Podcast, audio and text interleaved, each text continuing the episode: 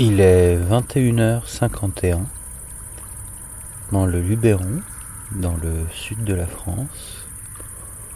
C'est une chaude nuit d'été, au début du mois de juillet.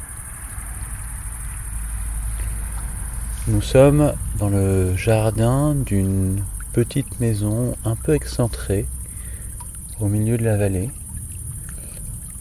À notre gauche, L'orage gronde au loin, au-dessus du Ventoux. Mais ici, il ne pleut pas.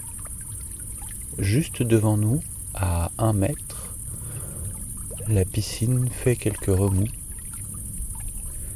Et derrière, la maison s'apprête à s'endormir.